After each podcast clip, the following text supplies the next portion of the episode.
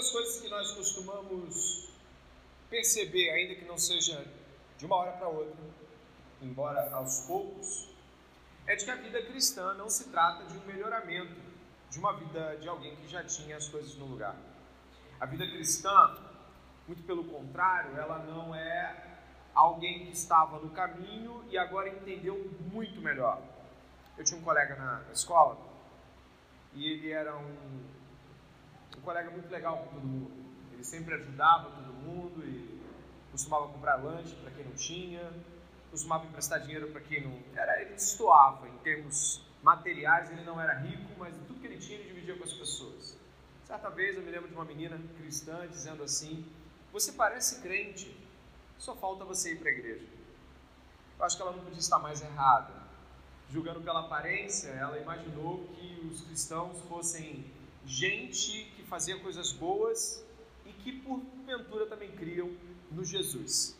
Juntava as duas coisas, coisas boas, boas obras e uma crença num livro especial. Isso é um erro categórico, profundo, de que a Bíblia jamais compartilha.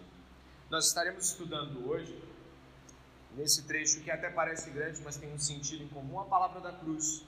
É loucura para o mundo, mas sabedoria para os que são salvos. Nós vamos ver neste estudo, né, propriamente dito, estudo, não um sermão uh, com aqueles apelos comuns, mas hora ou outra um, uma aplicação mais incisiva. Nesse estudo estaremos observando esta distinção absoluta, esses dois mundos que são o ser cristão e o não ser cristão, através da ótica do apóstolo Paulo aqui, precisamente no começo da carta, que deve se ter de passagem no começo da carta, que ele vai logo fazendo uma grande distinção entre a visão de mundo cristã e a visão de mundo não cristã. E eu gostaria que você observasse aí, logo de cara, de que nós vamos estar é, com dois versículos iniciais que já vão dar o tom de todo o trecho que nós vamos estudar os dois versículos de abertura, que junto com o verso 17 da semana passada, é, organizam toda uma linha de pensamento, ou pelo menos apontam para ele. Dê uma olhada, porque eu vou ler eles de novo, capítulo 1, verso 18 e 19. Acompanhe na sua Bíblia, por favor. Certamente a palavra da cruz é loucura para os que se perdem, mas para nós que somos salvos, ela é poder de Deus, pois está escrito: Destruirei a sabedoria dos sábios e aniquilarei a inteligência dos inteligentes. Você está no estudo, então escrever é muito importante. Paulo vai usar aqui jogos de palavras. Em primeiro lugar, é claro que ele está combatendo uma visão é, que na semana passada a gente já estudou, que é de pensar que o cristianismo é uma linha filosófica onde você tem um certo tipo de conhecimento que combatido com as outras linhas filosóficas, vence. O apóstolo Paulo não está tentando aqui sequer deixar-nos pensando de que o pensamento cristão ele precisa e pode ser comparado a outras filosofias ou ideologias e, portanto, ele sempre vai vencer na argumentação. Não, o apóstolo Paulo realmente, assim como qualquer cristão, crê que o pensamento cristão é mais elevado, é mais profundo, é o correto mas ele não está querendo provar isso, elevando o discurso a um tom de eu vou te convencer no papo. Mas não podemos deixar de perceber que Paulo usa uma estratégia retórica. Ele usa uma linha de argumentação e ele vai trabalhar essa linha de argumentação. E a primeira que eu gostaria de te mostrar, que está logo aqui no 18 e no 19, é de que ele vai fazer uh, um ataque incisivo logo para dizer o seguinte, que a palavra da cruz é loucura, o que ele está querendo dizer, ele, ele, ele, ele quer um tratamento de choque. Olha, a palavra da cruz é loucura. Sabe quando você fala alguma coisa muito contundente no começo, todo mundo olha para você e depois as pessoas vão dando atenção no que você vai dizendo? Pois é, ele não fez, ele não foi polemista aqui, mas ele fez um, ele deu um susto logo. A palavra que ele usou aqui, logo no verso 18, aqui para mim é a terceira na minha escrita aqui na minha tradução, a palavra palavra é logos. É a mesma palavra que para tradução da expressão palavra você encontra no 17, é só olhar um pouquinho para trás. também é logos, ali onde está, sabedoria de palavra. Você achou? Então, isso em grego é sabedoria ou sofia de logos. Sabe o que ele quer dizer aqui? No conhecimento grego, a expressão logos, ela meio que capitaneava uma estrutura de sentido profundo para todas as coisas. A ideia de saber o logos de alguma coisa era de saber a razão máxima profunda sobre ela. A grosso modo, para que a gente não venha a ficar discutindo filosofia grega. Logos. E aí Paulo está dizendo o seguinte, olha o verso 17. Afinal, Cristo não me enviou para batizar, mas para pregar o Evangelho, não com sabedoria de logos, razão filosófica, para que não se anule a cruz de Cristo. Paulo está dizendo: não vim aqui pregar filosofias, eu não vim aqui fazer um discurso filosófico para que você encha a boca para dizer que grande discurso. Eu não vim aqui para isso. Eu vim para pregar o Evangelho. Eu vim para anunciar um evento histórico que aconteceu no mundo. E aí ele segue. Certamente a palavra, aí ele vai, aí ele vai fazer um trocadilho. Ele vai dizer assim: certamente o Logos da cruz. Aí como é que você vai trabalhar isso? O sentido, a razão da cruz, os motivos da cruz. Então aqui o Logos vai ganhar esse significado. está jogando com as palavras. Certamente, o significado da cruz, o Logos da cruz, o sentido último da cruz é loucura. O que ele está querendo dizer é: se você for caminhando e compreendendo a profundidade da cruz de Cristo, e todas as suas ramificações e desdobramentos, se você não tem Cristo, você fala, isso é loucura. É isso que ele está querendo dizer. Se você caminhar mais, você, vai, você ímpio, você que não tem Cristo, você vai falar, isso é loucura. Eu não vou abraçar isso. Ele segue dizendo, ela, para os, para os que se perdem, para nós que somos salvos, reparem que ele está usando somos, ele está usando nós, ele está se incluindo com os salvos e com aqueles que também em Corinto compartilham de que a, cruz é loucura para os que se perdem, mas é poder de Deus para os que são salvos. Ele usa a mesma argumentação, um pouco mais elaborada, talvez, na Epístola aos Romanos, ali no capítulo 1, verso 16, 17, 18, onde você tem aquela estrutura que fala de justificação, mas fala sobre o poder de Deus, que o Evangelho é poder de Deus para a salvação. O que eu quero dizer? O apóstolo Paulo está afirmando categoricamente que se você explicar o Evangelho para uma pessoa que está esperando um discurso filosófico, ela vai te ouvir e em dado momento vai te achar louco. Ela vai achar que os, os argumentos não levam a um sentido que o mundo acredita ser o sentido da vida ou das coisas que mais valem nesse mundo. Chama a tua atenção para depois você ler em casa Atos 17. O apóstolo Paulo começa uma série de argumentações ali em Atenas, ele está no Areópago, né, que é uma espécie de lugar para discussão política filosófica, levam ele para lá, Atos 17, ele começa a falar sobre Cristo, ele vai citar um ou outro poeta uh, grego, né, ele vai citar um um escrito atribuído, apontado para Zeus, inclusive, realmente, né? Eu acredito que vocês estão falando a verdade. Nele né, vivemos, nos movemos, existimos, e aí ele vai chegar no final e vai falar assim: Deus escolheu um homem para julgar o mundo com justiça, e esse homem ressuscitou, e aí os caras, pera Paulo, aí já não dá. O homem ressuscitou. Então o que quer dizer? que chega no final de história, quando você termina de contar o evangelho, o ímpio faz assim, ó, beleza, mas isso aí não dá para engolir não. E Paulo está deixando isso claro no argumento inicial. E você precisa deixar isso claro no seu coração, para que quando for pregar o evangelho para uma pessoa, depois que ela disser legal, mas isso não parece algo muito coerente com o mundo que eu vejo, no sentido de que isso não parece algo atrativo, isso é meio louco, né? Você está dizendo, uma pessoa morreu para salvar as outras, não levou nada com isso, e ainda assim agora eu tenho que acreditar que é filho de Deus, Deus encarnado, e morreu e ressuscitou, desculpa, mas não compartilho. Então Paulo está dizendo logo de cara, olha, isso aí é loucura. Mas ele vai falar isso para quem? Ele está falando para uma igreja. Pô, mas como assim? Ele não está falando no Areópago. Ele está falando como eu estou falando aqui. Imagine se eu estivesse aqui hoje, tendo de que usar as mesmas letras de Paulo, aí eu estou dizendo não no sentido de trazê-las como a pregação, mas uma novidade explicativa e dizer assim: olha, eu sei que há entre vocês os que estão aí achando que o evangelho não é mais o suficiente, né? que devemos ter um discurso e uma. Imagine isso. Mas é o que Paulo está fazendo, ele está pregando para uma igreja. Ele usa, inclusive, um profeta bíblico para dar força e estrutura ao seu pensamento. Eu vou marcar minha Bíblia assim em Coríntios. E eu vou voltar para Isaías, porque você pode ir comigo também. Ele vai usar Isaías capítulo 29. Isaías é um profeta ali, pouquinho depois de, de Provérbios, Cânticos, né, Eclesiastes. Você vai achar Isaías, ali pelo meio da Bíblia.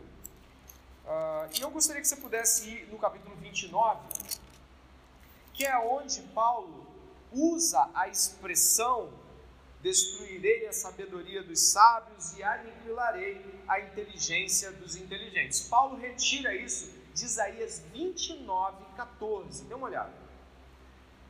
Para que você entenda o que Paulo está falando, você vai precisar ir até onde ele tirou a argumentação dele. O profeta Isaías, que é um profeta uh, de mais ou menos aí cerca de 700 anos antes de Cristo, o profeta Isaías estava falando duramente com Israel, falando que Israel estava em caminhos extremamente diferentes daquilo que a vontade de Deus havia preparado para eles. Então, olha o que Paulo vai dizer aqui, capítulo 29, vou abrir também, estava falando aqui, acabei não abrindo. Capítulo 29, dê uma olhada no verso 14, que diz assim, ó: Continuarei a fazer obra maravilhosa no meio deste povo. Sim, farei obra maravilhosa e um prodígio, de maneira que a sabedoria dos sábios será destruída e o entendimento dos seus entendidos desaparecerá. Qual é a estrutura deste momento aqui?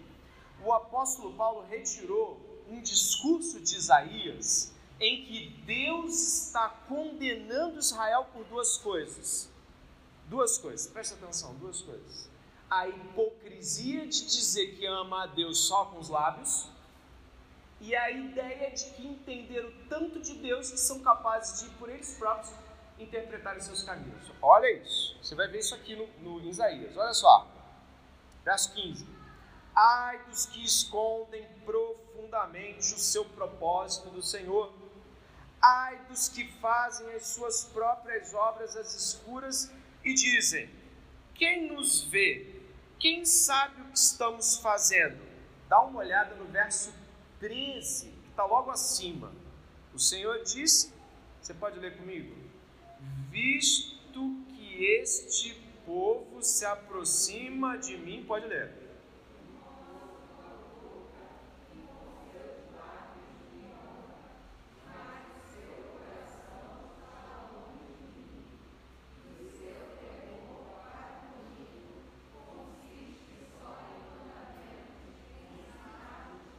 até aí, esse povo me honra com os lábios, mas o seu coração, você entendeu o contexto de onde Paulo tirou que, que Deus vai aniquilar a sabedoria dos sábios, vai acabar com a inteligência dos inteligentes? Por quê? Paulo está apontando para a igreja de Corinto e está dizendo o seguinte: básico e estruturalmente, vocês estão honrando a Deus de lábio para fora, mas o coração está ficando distante. Vocês estão dizendo, eu honro, a gente ama Jesus, a gente é crente, mas isso é um papo de conversa de vocês, porque do lado de dentro vocês estão longe de Deus. E o verso 15 que você viu comigo, repose os seus olhos, vai falar sobre pessoas que fazem coisas erradas, escondidas, achando de que Deus não está vendo. E o verso 16, o verso 16 ainda mais complicado, olha só. Como vocês invertem as coisas, será que o olheiro é igual ao barro? Pode a obra dizer ao seu artífice: Ele não me fez? Pode a coisa feita dizer do seu olheiro: Ele não sabe nada? Olha, eles achavam que sabiam mais do que Deus quais eram os destinos que deveriam traçar para si mesmos. Ponto. Aqui você já entendeu o que Paulo está querendo dizer com aquela frase de aniquilar a sabedoria dos sábios. Eu acho que ela está até aqui, né? Os versículos, olha, ó destruirei a sabedoria dos sábios e aniquilarei a inteligência dos inteligentes. Quem é que se acha inteligente? que está honrando Deus com os lábios, o coração está distante, está achando que está levando Deus no bico, expressão coloquial. Quem é que acha que é, quem são os inteligentes? São aqueles que acham que entenderam de Deus mais do que o próprio Deus, ao ponto de fazerem coisas erradas e dizerem assim, não está nem vendo, se ele está aí mesmo, ele não está nem vendo.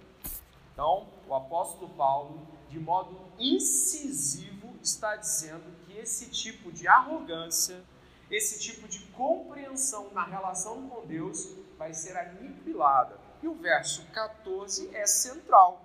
Né? Deus diz que vai fazer uma obra maravilhosa, uma obra fora de série, que vai destruir isso. Essa obra é qual obra? Paulo diz que é a cruz. E nós concordamos, e a Bíblia inteira concorda com isso. A cruz de Cristo destrói a hipocrisia religiosa, que não é conhecimento verdadeiro de Deus, aquela coisa de fazer coisas na igreja e achar que isso justifica, ou é, fingir-se andando parecido com os crentes. Isso aí está destruído diante de Deus, está abolido. Quem aboliu isso? A cruz de Cristo. Está entendendo? É daí que Paulo está tirando sua argumentação, que por sinal é muito bem feita, muito bem aplicada na igreja de Corinto. Eles estavam tendo muitos problemas e ainda assim estamos com Jesus. E não eram problemas apenas, eles estavam vivendo vida falsa, vida imoral, eles estavam é, deixando doutrinas de lado por ouvir voz de homens.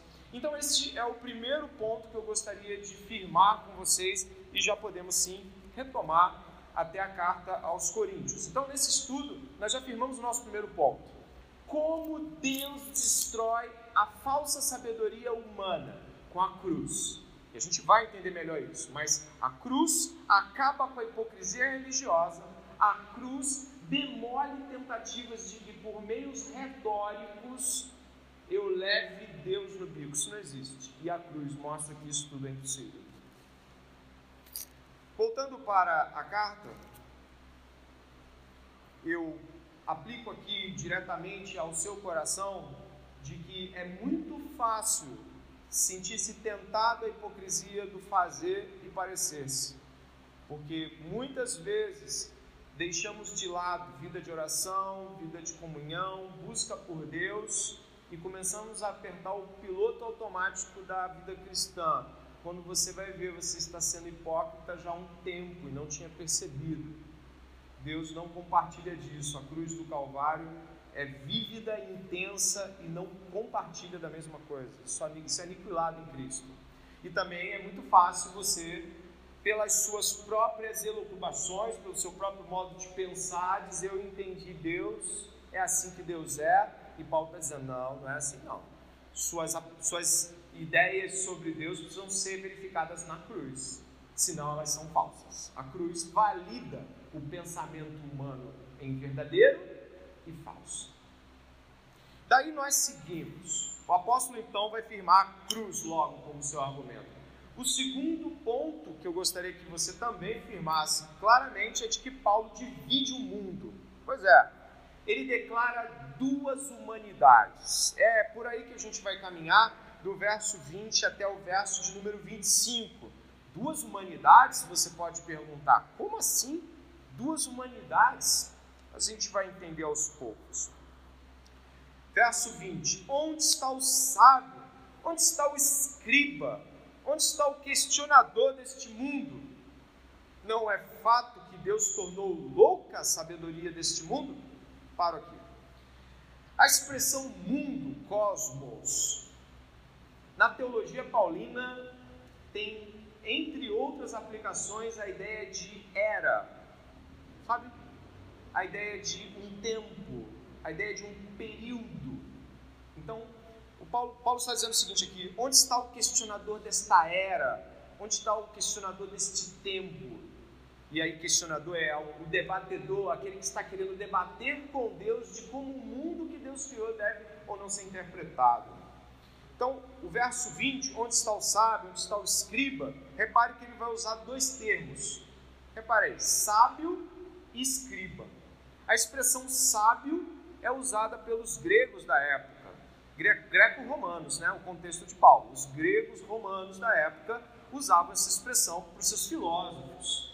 E escriba, você sabe muito bem qual é, é uma expressão usada para um mestre judeu que tem conhecimento da lei. Tá? Os escribas eram grandes conhecedores da lei. Então Paulo está dizendo: onde está o filósofo? Onde está o doutor da lei? É claro que nós precisamos e vamos fazer um devido aproximação ao nosso tempo, já que não há judeus aqui em nosso meio e tampouco nós estamos em areópagos tais como os daquele tempo. Mas o que Paulo está dizendo é de que Deus, preste atenção, julgou a sabedoria do mundo na cruz. Deus pegou a sabedoria do mundo e lançou-a de frente para a cruz, e a cruz reprovou a sabedoria do mundo. A cruz disse: inválida, ineficiente, ineficaz, mentirosa. A cruz de Cristo julga a sabedoria do mundo e a reprova. O apóstolo continua colocando as coisas de tal forma que ele vai criar dois mundos. Já já você vai ver isso. Mas antes que eu continue a falar disso, e antes que eu peça ao meu irmão para colocar aqui uma citação de livro, já já eu vou pedir a ele, um pai da igreja muito especial para muitos de nós, né, Santo Agostinho, ele passou por uma situação muito curiosa lá pelo século V, uh, mais ou menos. O que aconteceu? O Império Romano estava em decadência. Muitos cristãos, muitos, desculpe, muitos intelectuais romanos estavam se tornando cristãos. De verdade. E muitos intelectuais romanos estavam questionando por que se tornar cristão se, obviamente, o cristianismo não era filosoficamente atrativo. Então havia uma discussão. Então, Santo Agostinho escreveu Cidade de Deus. Talvez alguém já tenha ouvido falar dessa literatura. Ele escreveu Cidade de Deus, o livro um dos mais famosos, junto com Confissões, ali talvez, uh, para justificar ou explicar por que havia tanta gente indo para o cristianismo mas ao invés de dizer o cristianismo é tão elevado que é por isso que eles se tornaram cristãos, Agostinho não faz isso. Ele vai dizer o contrário, ele vai dizer, olha, não é por nenhuma justificativa filosófica, nem intelectual. Santo Agostinho vai dizer que isso não pode acontecer porque há dois mundos diferentes. E ele vai usar duas cidades diferentes. E aí um, dos trechos, talvez um dos mais conhecidos do livro, é este aqui, ó aparecer aqui para gente. Agostinho vai dizer o seguinte sobre essas duas cidades. Olha o que ele vai falar. O amor de si, levado até o desprezo de Deus, gera a cidade terrena. O amor de Deus, levado até o desprezo de si, gera a cidade celeste. Aquela aspira à glória dos homens, esta põe acima de tudo a glória de Deus. Melhor explicado impossível. Agostinho está dizendo: a mente, o mundo, o pensamento dos homens tem uma cidade. A cidade você pode interpretar como toda a realidade mundana, né? Todo tipo de vivência, os amores, compra, venda, estudo. Imagine uma cidade, tem tudo isso numa cidade, né? Tem bancos, universidades, hospitais, escolas, não é isso? Religiões. Uma cidade tem toda uma. Então, um sistema de pensamento inteiro, como diz Agostinho, né? Ele vai dizer que é formado acerca do desprezo de Deus e da glória para si mesmo.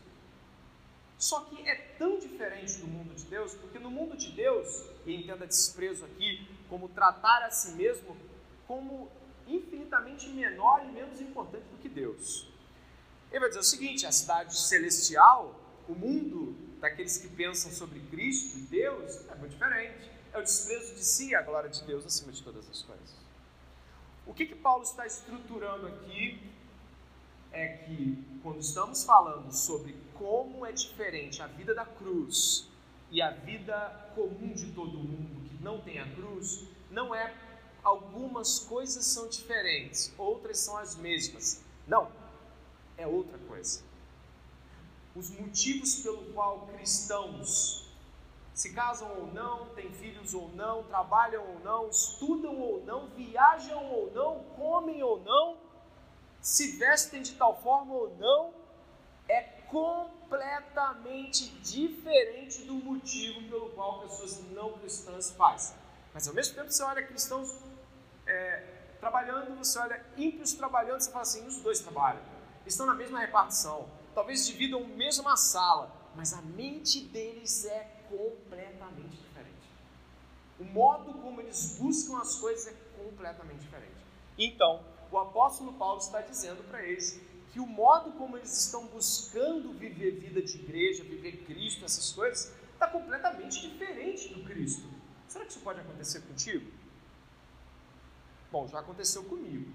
Mas será que pode acontecer com alguém que está aqui ouvindo esta noite esse estudo? Será que você está pensando assim, será? Não, mas eu já estou muito tempo já lendo Bíblia, eu acho que já as coisas já se converteram todas.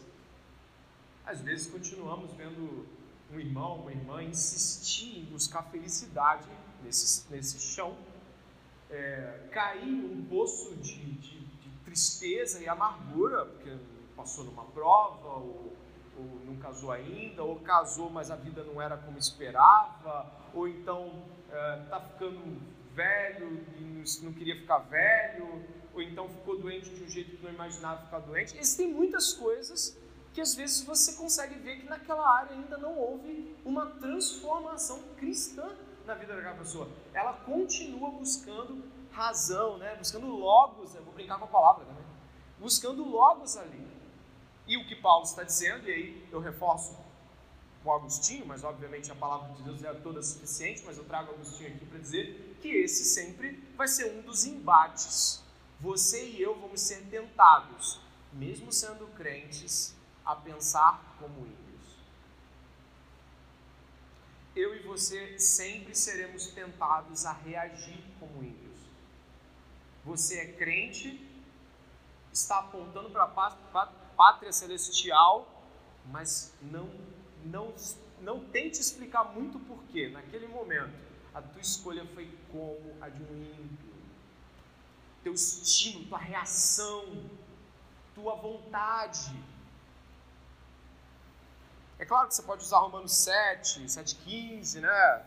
Porque nem eu mesmo consigo explicar o modo como que ajo, né? Bem que eu quero, né? E tudo mais. A gente vive citando Paulo também para isso, mas eu gostaria de, de pensar contigo se, assim como os de Coríntio, você também ainda não compartilha de algumas coisas que ficaram no mundo e que você insiste em trazer para o mundo da sua vida cristã. E que dão trabalho para o seu pastor, para o discipulador, para a discipuladora, mas principalmente roubam a glória de Deus. Principalmente trazem manchas para a sua jornada, porque você deveria estar buscando lançá-las bem longe, mas continuam sendo longe da cruz. E é esse o segundo ponto aqui, onde Paulo vai dizer que esta era, o sistema de coisas que nós vivemos, já está julgado. Ele não tem validade e ele não vai perdurar. De que os sábios deste mundo não vão conseguir encontrar na cruz o que eles buscam, porque o que se busca não é aquilo que a cruz expõe, o que a cruz expõe. Nós vamos ver aqui os versículos que vão seguir e vamos falar um pouco. Verso 21: Visto que na sabedoria de Deus o mundo não conheceu por sua própria sabedoria, Deus achou por bem salvar os que creem por meio da loucura da pregação. Palavra querigma. Porque os judeus pedem sinais e os gregos buscam sabedoria. Mas nós pregamos o Cristo crucificado.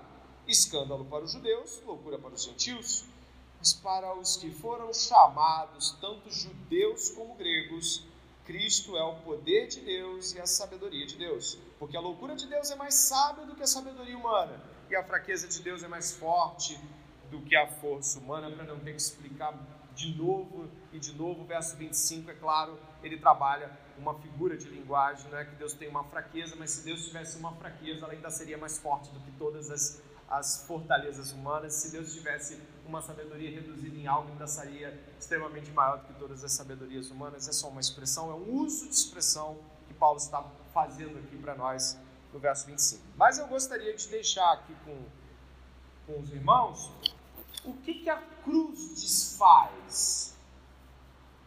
Bom, quando você pensa em alguém que está vivendo direitinho e bem, vê se você não pensa de que essa pessoa encontrou o amor. Ela é amada, né? Ser amada, aceita, admirada, ela tem dinheiro, ela tem reputação, ela conseguiu vitórias expressivas em áreas que ela sonhava, ela conseguiu ter um relacionamento com o que ela queria, ela conseguiu ter ou não filhos, porque alguns não querem e acham que isso é a vitória. É, ela alcançou bem-estar físico, não ficou doente nem sofreu. Vê se isso tudo não parece uma pessoa que chegou aos 90 anos e morreu dormindo, não é isso? Tá tudo bonito, foi amado, foi aceito, reputação, dinheiro, família, sexo, tá tudo do jeito que queria, não é? Agora olha a cruz. Um homem desprezado, não aceito, rejeitado, sem reputação, não casado, com a vitória completamente ao avesso. Porque se aquilo é vitória na vida dos. Se um homem olha para a cruz e vê vitória, só por meio de Jesus, né? Porque você só olha um derrotado nu, esmagado, cheio de aflição física, psicológica, tem dinheiro, não tem nada. Jesus não tem nada. Você olha para a cruz e fala assim: olha, não é possível que isso seja um milagre. Isso não pode ser de Deus. Desfigurado, morreu jovem. Isso é vontade de Deus? Quer dizer que a vontade de Deus para mim é isso? Uma pergunta que eu gostaria que você pudesse pensar agora. A vontade de Deus para você é o que Jesus passou? Por isso continua sendo escândalo. Por isso que continua sendo absurdo. Porque Jesus diz o quê? Lucas 9, 23. Quem quiser vir após mim,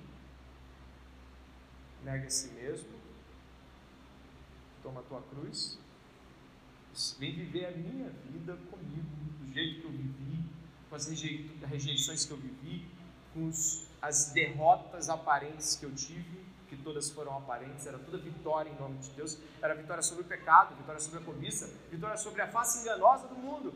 Por isso, pensar na cruz até hoje não é algo que alguém. Eu, eu pergunto, eu sou professor de ensino médio e eu costumo fazer perguntas assim no fim do ano para alguns alunos tentando provocar alguma reação para que eu possa atuar e falar, mas que isso? E eu pergunto, vem cá, o que você quer para o ano que vem? Ah, professor, eu quero passar no vestibular, eu quero comprar um carro, eu quero ir para a praia muitas vezes. Falei, e se para os próximos 10 anos? Professor, multiplica isso aí em 10. Nunca nenhum deles é eu quero viver a vida de Deus, padecer, se necessário, pelo nome de Jesus eu quero a cruz como alvo. Eu nunca ouvi essa resposta num aluno de ensino médio. Espero ainda ver.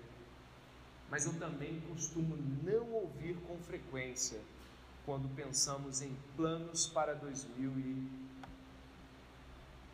ah, eu quero muito que a gente ajeite as coisas lá em casa, tem uma obra lá que está parada, eu também quero ver se eu consigo noivar, eu quero ver se eu consigo botar as crianças direitinho em ordem, uma bagunça, quero ver se eu consigo. Sabe, você, vai, vai vindo aí, vai vindo aí. Né? Tá doente que é saúde, não é isso? Mas a vontade de Deus para Cristo foi a cruz. E toda a vergonha e a loucura que dela você não quer ter parte muitas vezes. Até diz que quer os benefícios da cruz. Mas quando chama por ela, peraí, ela não.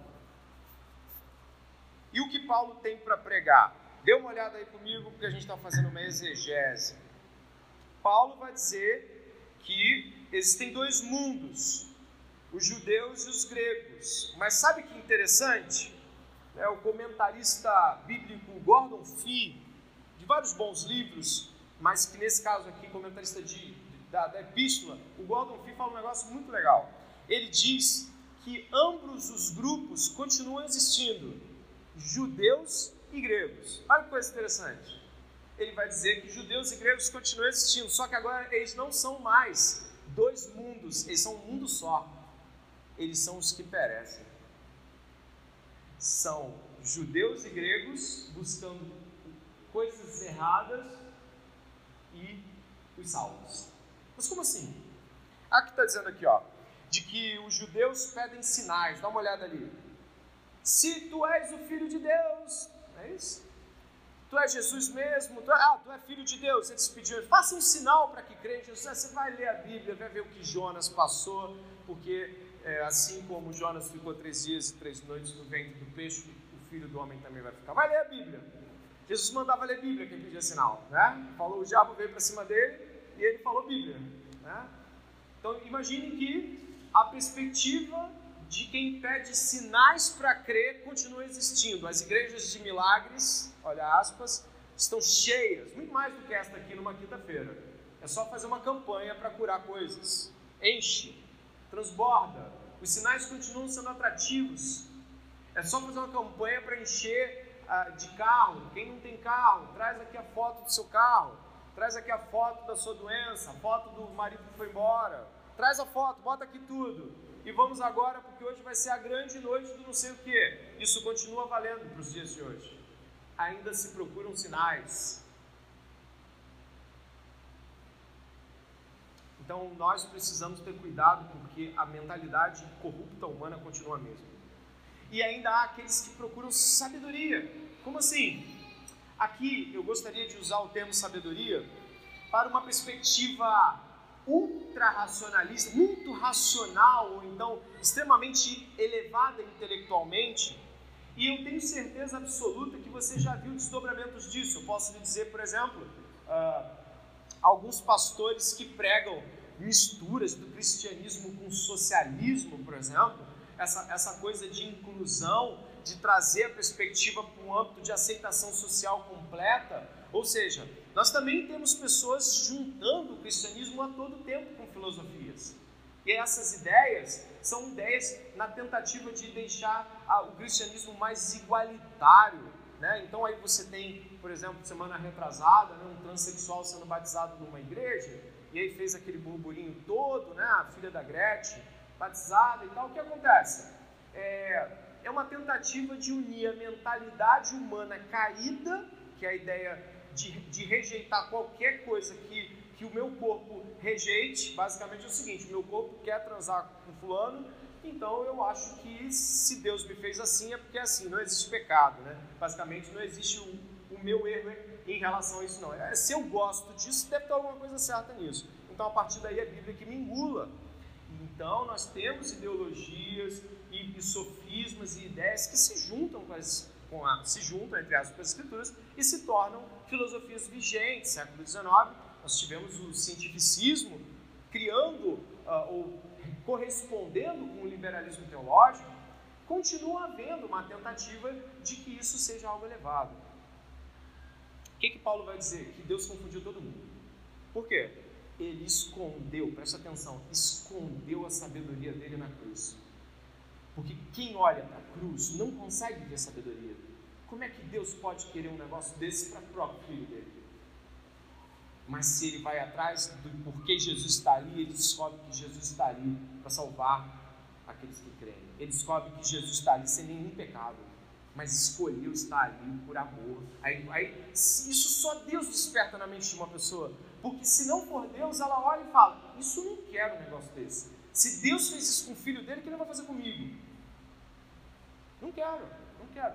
Por isso a sabedoria da cruz é oculta para o nosso tempo. E é o que Paulo vai dizer aqui sobre isso. Ele vai dizer, ó, dê uma olhada aqui uh, no verso 22, 21, né?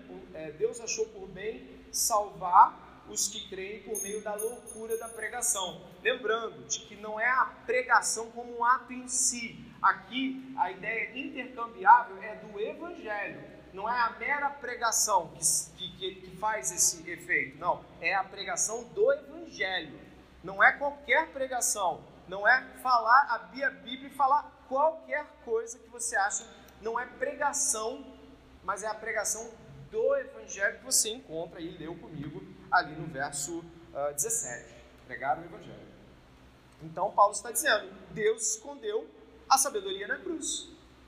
Ali que a sabedoria dele está. E como ele faz isso? Por meio da pregação, que é diferente do mero recurso retórico discurso. Qualquer pessoa pode pregar o Evangelho. Qualquer pessoa que não tem escolaridade, ela não precisa ter entrado na escola. Ela ouviu a mensagem do Evangelho, explicaram, ela crê, o Espírito Santo habita nela e ela vai chegar perto de um doutor em filosofia e vai falar assim: a mensagem da cruz é de que Deus salvou pessoas ali. Porque os seres humanos são caídos, corruptos, e de que só em Cristo, Filho de Deus, há perdão. Esta pessoa sem escolaridade, sem nunca ter aprendido a ler e escrever, ouviu a mensagem da cruz, se converteu, está pregando. Isso é loucura. Isso é loucura. Porque o doutor vai falar assim: você que nunca estudou, você nunca fez nada, você quer com meia dúzia de, de palavras aí, você quer me, me dizer como a vida deve ser? Exatamente isso. A pregação do Evangelho. Ela não necessita, em primeira instância, de nenhum seminário, doutorado em teologia, mas de que alguém que creu e genuinamente compreendeu essa, essa fé, de modo a tal poder explicá-la, essa pessoa está pregando o Evangelho. Isso confunde todo mundo e o mundo continua não aceitando. E para tal, né, caminhando aí já para os momentos, os 10, 15 minutos finais, na fraqueza de Cristo, Deus escondeu o seu poder. E na inversão do mundo na cruz, Deus escondeu sua sabedoria. Logo, a cruz é poder de Deus e sabedoria de Deus. E continua assim. Mas então, o que acontece? O verso de número 26, Paulo vai dizer: Irmãos, considerem a vocação de vocês.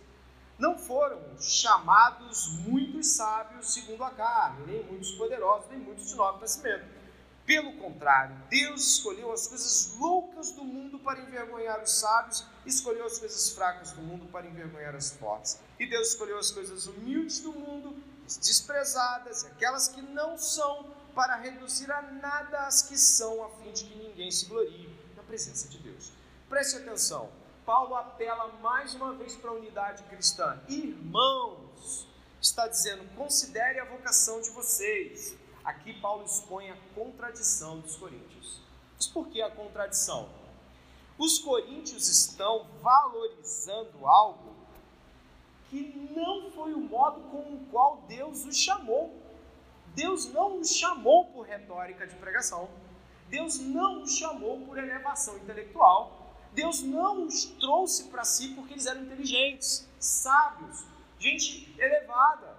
Eles, o que Paulo está dizendo é: será que vocês se esqueceram de que vocês foram chamados sem mérito sem capacidade de entender Deus?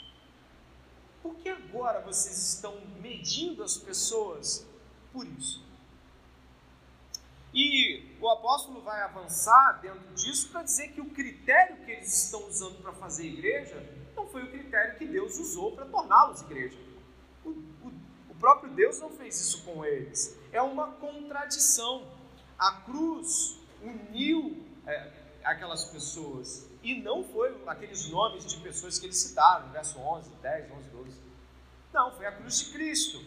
E que essa cruz de Cristo deveria ser para eles, então, aquilo que deveria os unir e os tornar sábios para medir o mundo ao redor. E além disso, eu gostaria aqui de citar com vocês, né? o é, Isaías 29, é, que eu acho que é importante para entender essa realidade também. Colocou não? Isaías 29, 18 e 19 dizem, diz assim, ó, ouve só. Naquele dia os surdos ouvirão as palavras do livro, e não mais em trevas e escuridão. Os olhos dos cegos tornarão a ver, mais uma vez, os humildes se alegrarão no Senhor e os necessitados exultarão no Santo de Israel. A gente leu esse trecho um pouquinho antes e o que, que está dizendo aqui? Que naquele dia, quando a cruz for revelada, surdos, ou seja, pessoas incapazes de entender o que vocês falam, vão me entender. Incapazes de ver o que vocês estão dizendo? Vão me ver. E pessoas humildes, e aqui a expressão é para dizer gente que não tinha nem ele nem beira, vão me encontrar. E isso faz a, a cruz ser o que ela é. Ela não é atrativo para aqueles que se acham já entendi, para aqueles que acham se eu já vi, eu já sei, ou para aqueles que acreditam que já têm o que precisam. Se você já sabe, já viu e já tem, saiba que a cruz não te alcança. A cruz é para aqueles que querem saber e não sabem. Querem ouvir o que Deus para dizer, independente do que eles já acham ou pensam. Aqueles que nada têm, mesmo que tenham muitas posses, não consideram que têm. A cruz, então, ela não joga o teu dinheiro pelo ralo, mas ele passa a não ter o valor que tinha. Aquilo que você achava que sabia passa a não ser mais o que de fato define o que você sabe, mas o que Deus te ensinou sim. E no verso 30 e 31, Paulo vai dizer assim: Mas vocês são dele, em Cristo Jesus, o qual se tornou para nós, da parte de Deus, sabedoria, justiça, santificação e redenção, para que, como está escrito, aquele que se glorie, glorie-se no Senhor. Preste atenção. Lembra do verso, eu vou com vocês lá, verso 11 desse mesmo capítulo? Dá uma olhada. Show verso 11? Diz assim, ó. Pois, meus irmãos, fui informado a respeito de vocês por alguns membros da casa de Chloe, de que há brigas entre vocês. Refiro-me ao fato de que cada um de vocês dizer, eu sou de Paulo, eu sou de Apolo, eu sou de Cefas, eu sou de Cristo. E aí olha como é que Paulo vai responder isso no verso 30. Mas vocês são dele. Dele quem? Cristo Jesus. Ele vai deixar isso bem completo. Não só do ungido, não. Do Jesus ungido. Que aqui ele aponta para a obra da cruz ao chamar o homem Jesus. O ungido apontando para a ideia do escolhido de Deus e Jesus para a humanidade de Deus ali. Então, o divino humano. Vocês são dele. Isso significa o quê? Bom, aqui no, no verso 30, o qual se tornou para nós, dá uma olhada aí, ó, o qual se tornou para nós. Já achou? Se a tradução for ainda mais apurada e a NVI acaba acertando, a expressão é pela iniciativa de Deus. Basicamente é o seguinte: da parte de Deus, que você vai encontrar na frente, é Deus fez isso. Deus fez a salvação. Deus criou a salvação para vocês. Deus pregou para vocês. Deus chamou vocês. E Deus recebeu vocês, sendo aquilo que vocês eram. Da parte de Deus. Eles não têm nada que se gloriar. E aí ele começa numa série de, de, de, de expressões da obra de Deus. E ele vai dizer um montão delas. Ó, vai falar da sabedoria, da justiça, da santificação, da redenção. Todas essas obras de Deus não foram feitas pela igreja de Corinto. E eles deveriam se gloriar nisso. Eles não deveriam se gloriar nos seus filósofos ou nos pregadores que discursam em alto nível. Eles deveriam se gloriar, estar falando uns aos outros sobre a grandeza da redenção, sobre como a justiça de Deus em Cristo é magnífica. E o, Paulo está dizendo é: vocês perderam de vista a cruz, a obra da cruz, a redenção da cruz, a santidade obtida ali. Vocês perderam isso de vista. E deveriam estar se gloriando nisso e não no nome dos homens. E deveriam estar se gloriando nessas coisas que Deus fez, mas não estão fazendo isso, estão batendo no peito para dizer que são de algumas pessoas. E é nesse ponto que eu acho que eu coloquei Jeremias, não é? Obrigado. Jeremias é o texto que Paulo usa ali na, no, no final. Dá uma olhada no verso 31. Ó, aquele que se gloria, achou aí na sua Bíblia? Dá uma olhada. Aquele que se gloria, o que, é que está escrito? Paulo começa com Isaías e termina com Jeremias. Ele vai dizer aqui, partindo do profeta Jeremias: Assim diz o Senhor não se glorie o sábio em sua sabedoria, nem o forte em sua força, nem o rico em sua riqueza, mas quem se gloriar, glorie-se nisto, em compreender-me e conhecer-me, pois eu sou o Senhor e ajo com lealdade, com justiça e com retidão sobre a terra.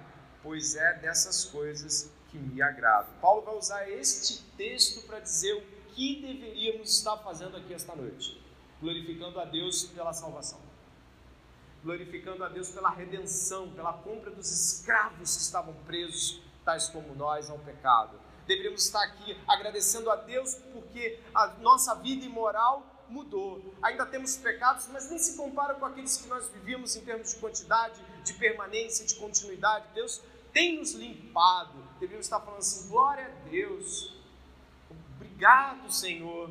Ao invés de estarmos discutindo entre nós ofensas pessoais que deveriam ser perdoadas facilmente com a cruz, deveríamos estar pensando nessas grandes coisas que Deus fez na cruz do Calvário e se gloriando, aqui se orgulhando, ou seja, tendo orgulho de dizer glória a Deus pela redenção, glória a Deus pela salvação, glória a Deus em Cristo Jesus. Isso deveria ser motivo de louvor contínuo. E aplico aqui as seguintes questões à igreja. Ao perder de vista a alegria e a exultação pela obra da cruz, deixando de apreciá-la, deixando de admirá-la, nós deixamos de aplicá-la na vida. Se você perder a admiração pela obra da cruz, você perde a capacidade de responder a vida com ela. Você começa a pensar na lógica humana, no mundo dos homens, na cidade dos homens, e começa a responder que nem os homens, sem Deus. Dois, as coisas que admiramos e cultivamos são aquelas que dirigem o nosso coração. Nosso coração ele acaba sendo motivado por aquilo que a gente apresenta a ele de forma mais elevada. Ou seja, quando nós nos aproximamos de coisas das quais o Senhor nos mostra que são elevadas, a apreciação do nosso coração cresce em conformidade a isso e responde em escolhas a isso. Conforme nós vamos nos distanciando de admirarmos e apreciarmos, as nossas escolhas também serão diferentes. 3. A mensagem da cruz é completamente contrária e incompatível com a mensagem do mundo. Não há compatibilidade, não há possibilidade de aproximação. 4. Quem carrega a cruz, a mensagem da cruz, não pode exigir ter na vida nada além do que Jesus teve. Eu posso lhe dizer, Deus tem sido bom conosco. Não tem nos dado a mesma vida de Jesus. Eu não conheço ninguém aqui que passou pelo que ele passou e que vive o que ele eh, viveu. Eu não conheço nem eu nem você viveu a intensidade das dores de Jesus, do desfavor de Jesus, de toda a rejeição que Jesus passou. Todo mundo aqui que eu conheço tem, tem alguém que gosta e que gosta que ajuda. Jesus foi abandonado por todos os seus discípulos, traído pelos, pelo tesoureiro e pelo líder. Até sua mãe e seus irmãos, em dado momento, acharam que ele era louco. Preste atenção como Deus tem favorecido você. 5. Não existe convencimento intelectual para se tornar cristão. A mensagem da cruz não é aceita intelectualmente ao ponto de ser recebida. Ah, então eu entendi, agora eu creio. Não. É uma mudança do alto para cima, regeneração, nascimento de novo.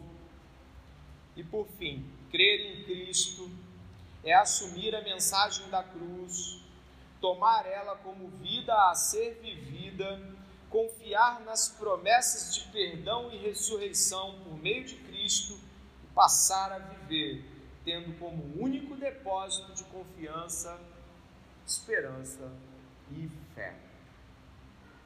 Que a mensagem da cruz de Jesus seja considerada esta sim, muito elevada por nós esta noite que a igreja aqui reunida possa reconsiderar se não tem buscado felicidade, aceitação, amor, prazer em lugares bem distantes de Deus.